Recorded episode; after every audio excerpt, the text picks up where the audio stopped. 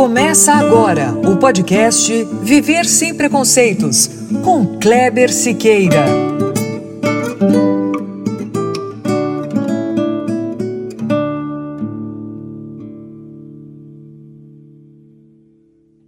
Muito bom, muito bom. Começando agora o nosso podcast, episódio 7. É.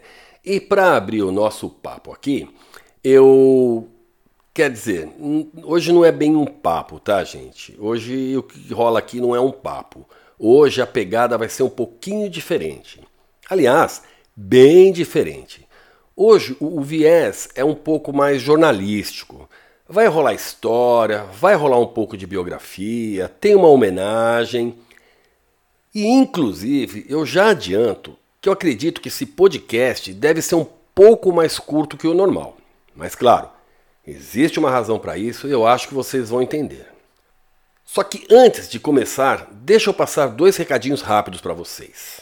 Seguinte, o Viver Sem Preconceitos agora também tem Instagram e o endereço é o mesmo das outras redes sociais, o Facebook e o Twitter. Ou seja, agora Facebook, Twitter e Instagram todos com o mesmo endereço, que é arroba VS Preconceitos. Vamos lá, pessoal. Segue a gente aí nas redes sociais, valeu? Brigadão. O segundo recado é sobre duas páginas que eu gostaria que vocês seguissem. São as páginas da Lívia Zucaro, jornalista e narradora das vinhetas do nosso podcast. São elas arroba Seja Eva e arroba Abrange Underline Marketing. O Abrange é com G, tá? E as duas páginas no Instagram. Legal, gente? Pessoal, no fim do programa, eu dou mais detalhes de tudo isso, tá legal? Bom, vamos ao programa então. Como eu disse, a pegada hoje é um pouco mais jornalística, mais biográfica. E é o seguinte: o Viver Sem Preconceitos ainda não tem um volume variado de perguntas e comentários. Mas tem um detalhe que foi impossível não perceber. As perguntas e comentários que nós já recebemos sobre o site e também sobre o podcast são questionamentos significativos. São pessoas que têm interesse na continuidade daquilo que discutimos aqui. Pessoas que também acreditam que diminuir preconceitos é possível, que entendem que só conhecer a empatia, o que ela significa, é muito pouco. Elas sabem que o importante é praticar. Acreditam, como eu, que o discurso pronto do eu sei tudo sobre empatia, na prática, resolve pouco. Para entender o outro, tem que exercitar. Só a teoria não ajuda. Então, deixa eu fazer uma provocação aqui. Eu vou fazer uma pergunta e você que está aí ouvindo, pensa. Você sabe o que é empatia? Sabe? Então pratica. Afinal, quem conhece o significado dessa palavra sabe a importância que tem a prática. Então vai lá, sinta. Se não der para sentir na pele, sinta na alma, mas sinta, pratique. Eu canso de falar aqui. Aliás, eu não canso. Tá? Eu não canso e acho que não vou cansar nunca enquanto for necessário. Eu não canso de falar aqui que falar sobre preconceitos é difícil. Que falar sobre preconceitos gera preconceito. Mas discutir sobre preconceito é mais do que necessário, é obrigatório. Só que para falar sobre preconceito, tem que ter empatia com quem sofre discriminação. E é isso o que todos os dias eu tento fazer, seja nas redes sociais ou no site. E semanalmente aqui no podcast eu busco ter empatia, eu busco aprender a ter empatia com quem sofre preconceito.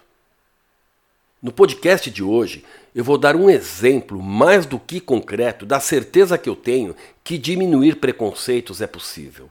É um exemplo que diminuiu preconceitos e salvou vidas, centenas, provavelmente milhares de vidas. Eu vou explicar de onde vem essa minha certeza. E você vai concordar comigo. Você sabe por quê? Porque a história que eu vou contar diminuiu o preconceito que as pessoas tinham em falar sobre câncer. Na verdade, eu não vou apenas contar uma história.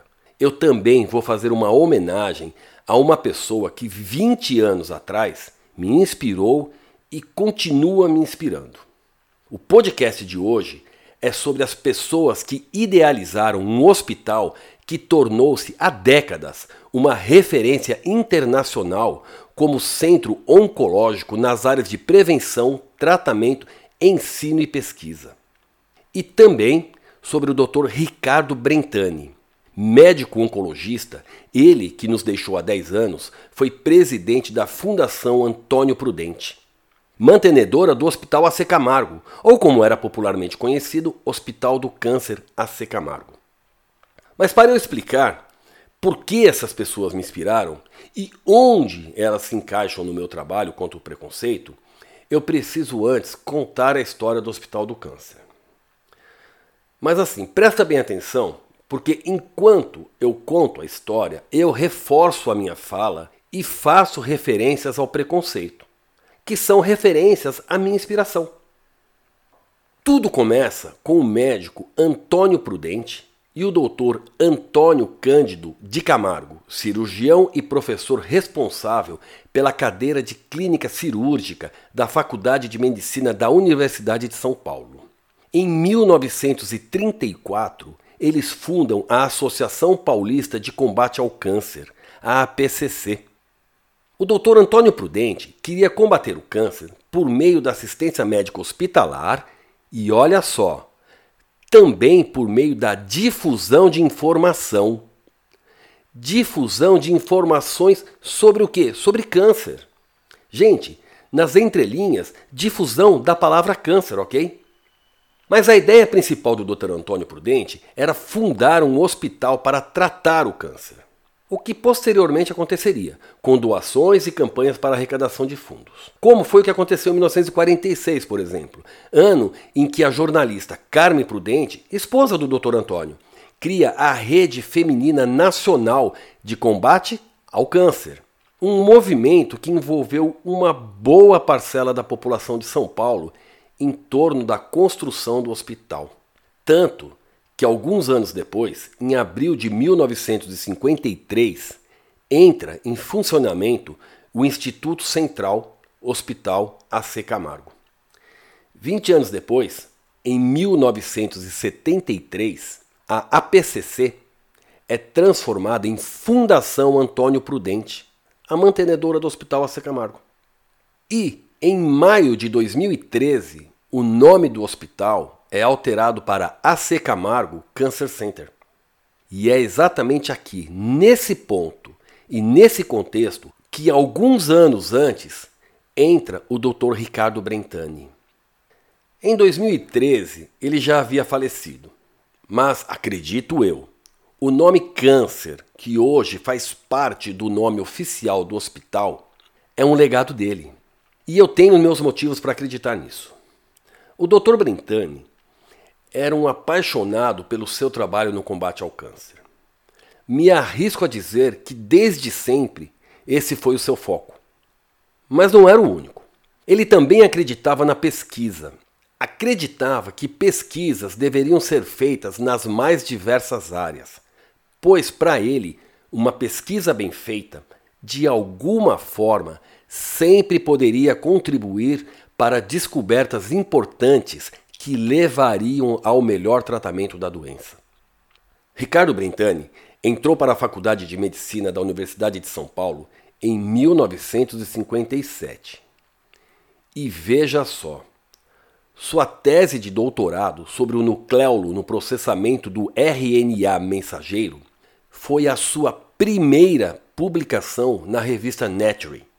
Mas em toda a sua vida, foram mais de 300 trabalhos publicados em importantes revistas como a Science e a própria Nature.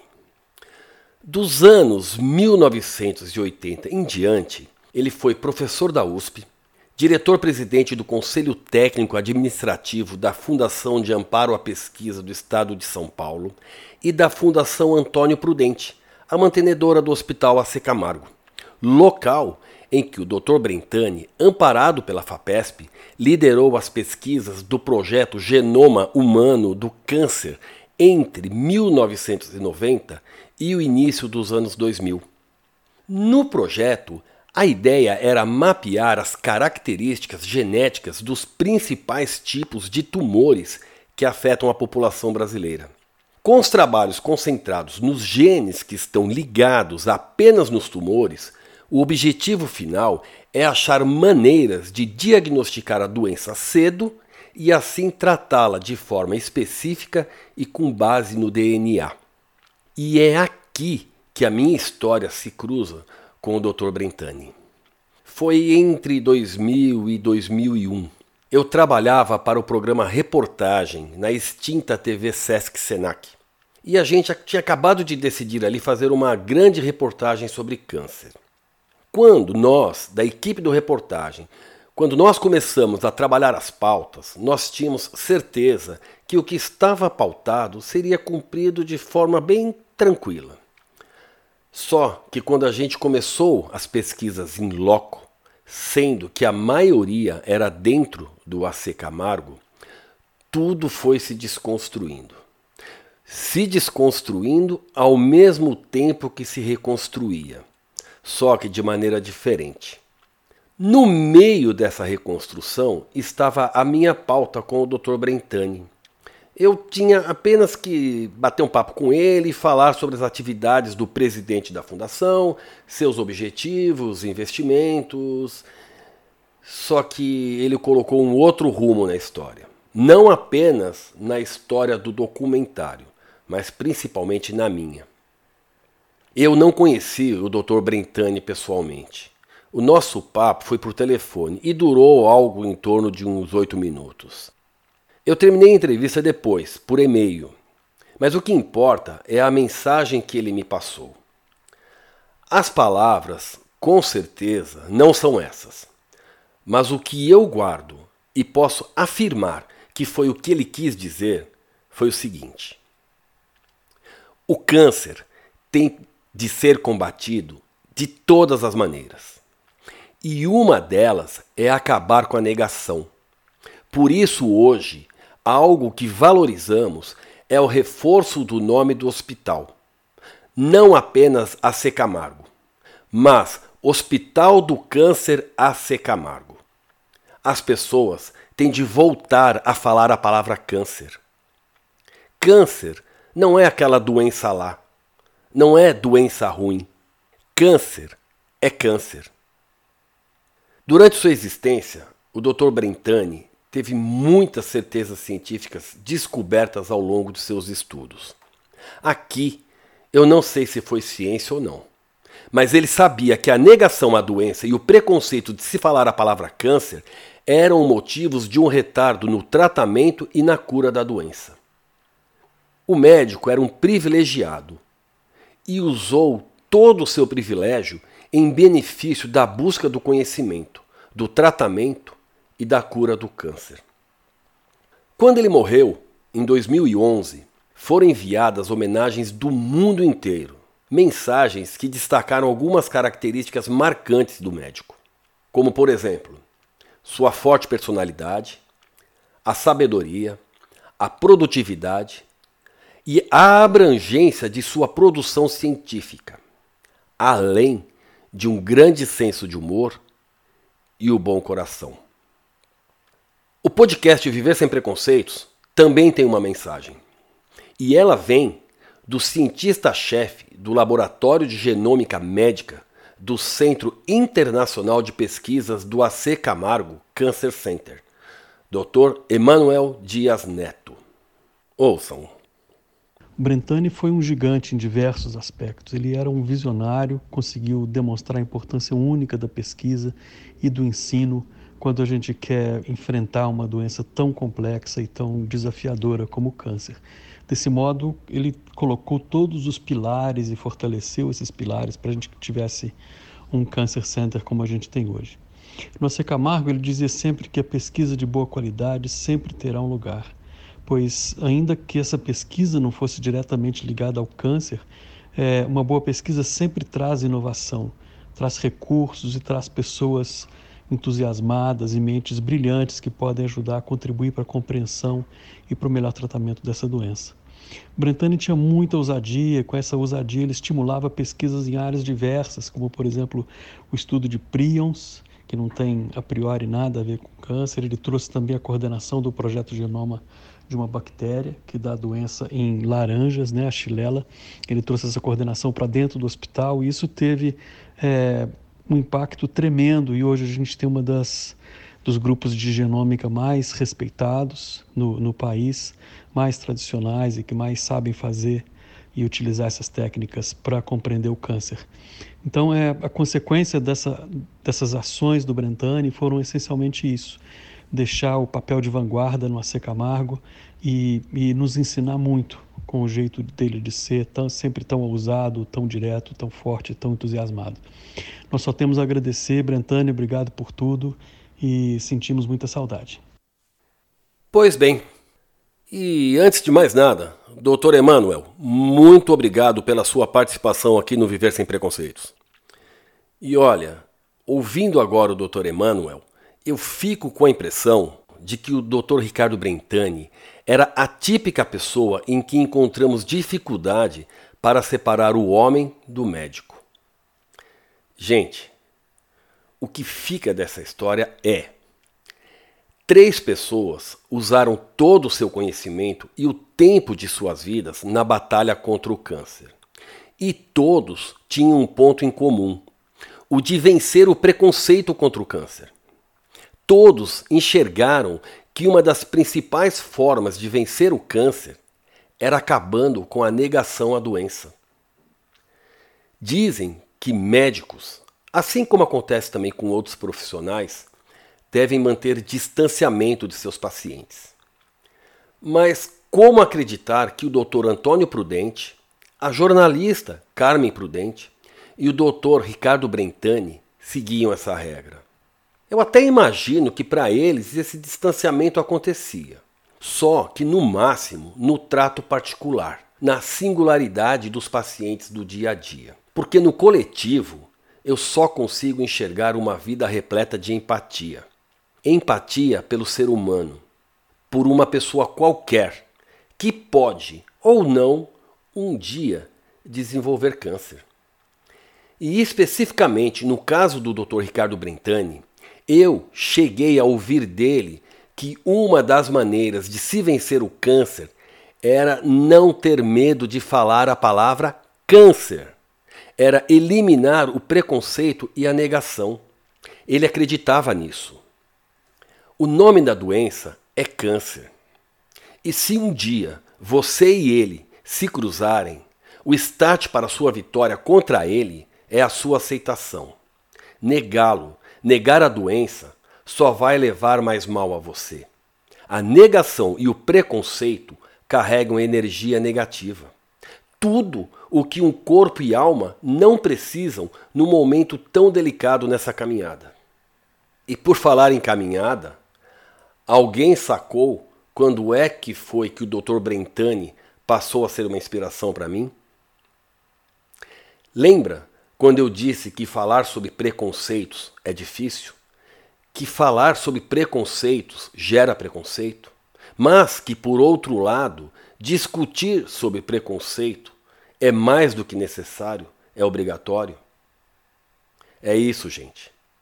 O Dr. Brentani acreditava que uma das formas de vencer o câncer é aprender a trabalhar sua aceitação, é falar a respeito. E isso salva vidas.